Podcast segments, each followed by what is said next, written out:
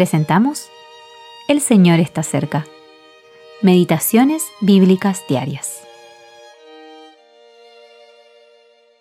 Meditación para el día 26 de diciembre de 2023.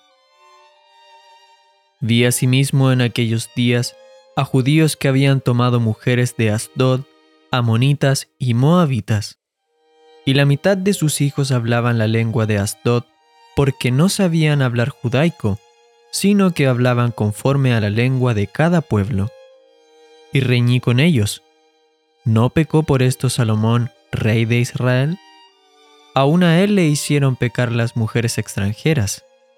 Acuérdate de mí, Dios mío, para bien. Nehemías capítulo 13 versículos 23 al 26 y versículo 31. Después de la cautividad en Babilonia, trigésima sexta parte. Algunos más tarde.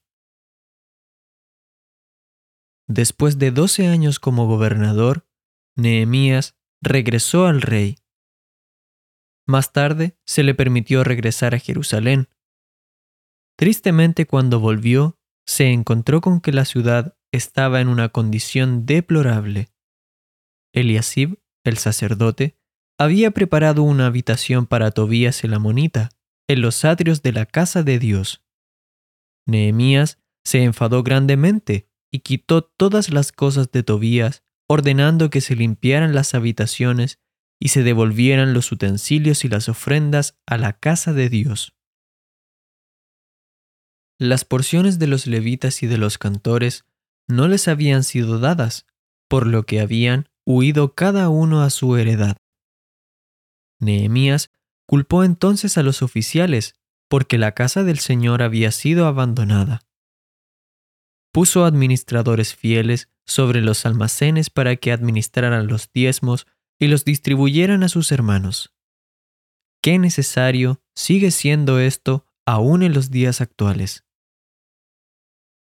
Nehemías se dio cuenta que en el día de reposo había personas que trabajaban y que en la ciudad había tirios que comerciaban pescado y otras mercancías. Entonces tomó medidas enérgicas para corregir rápido este problema. También fue severo con los judíos que se habían casado con mujeres de las naciones paganas circundantes. Citó el mal ejemplo del rey Salomón, recordándoles cómo había pecado al hacerlo. La mitad de los niños nacidos de estos matrimonios no podían hablar en judío. Esto sigue siendo un gran peligro, ya que los hijos de creyentes casados con incrédulos tienden a seguir la conducta del cónyuge inconverso. Dios dice, engañoso es el corazón más que todas las cosas y perverso. Jeremías capítulo 17 versículo 9.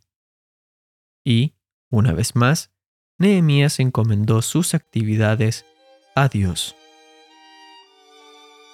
Eugene P. Vedder Jr.